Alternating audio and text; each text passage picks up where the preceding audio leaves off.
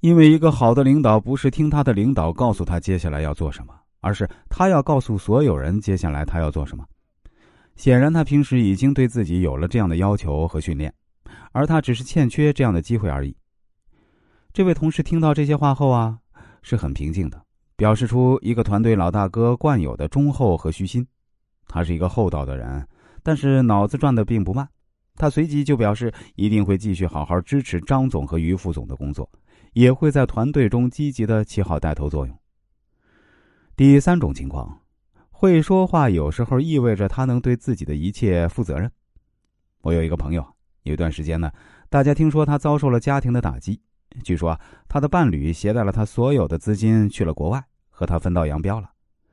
我们几个朋友约他喝酒，大家谁都不提他的痛楚，倒是他自己轻描淡写的说了几句：“最近啊，心情不太好，不过好在金钱上没什么损失，大家都不用担心。”并表示家庭生活出现的烦恼，他有能力解决。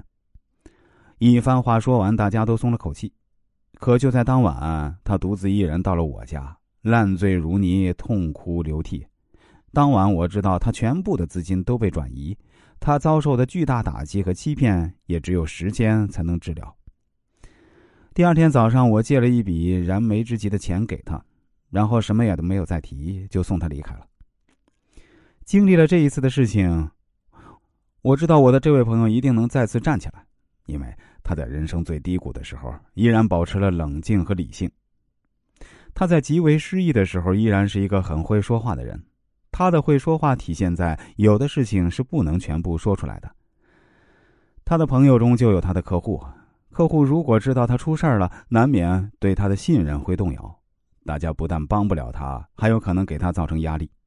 但是他又没有对朋友们撒谎和掩饰，这让大家也都觉得他是一个表里如一的人。他没有否认自己的状态，还是把所有人当做朋友。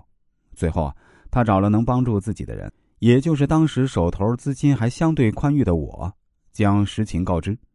我会因为他独有一份的信任而愿意帮助他渡过难关。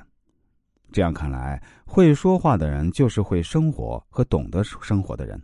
他们既能用话语为自己争取到更好的利益和更好的处境，又能在失意和低谷之时用话语保护自己的权利，给自己和他人带来力量。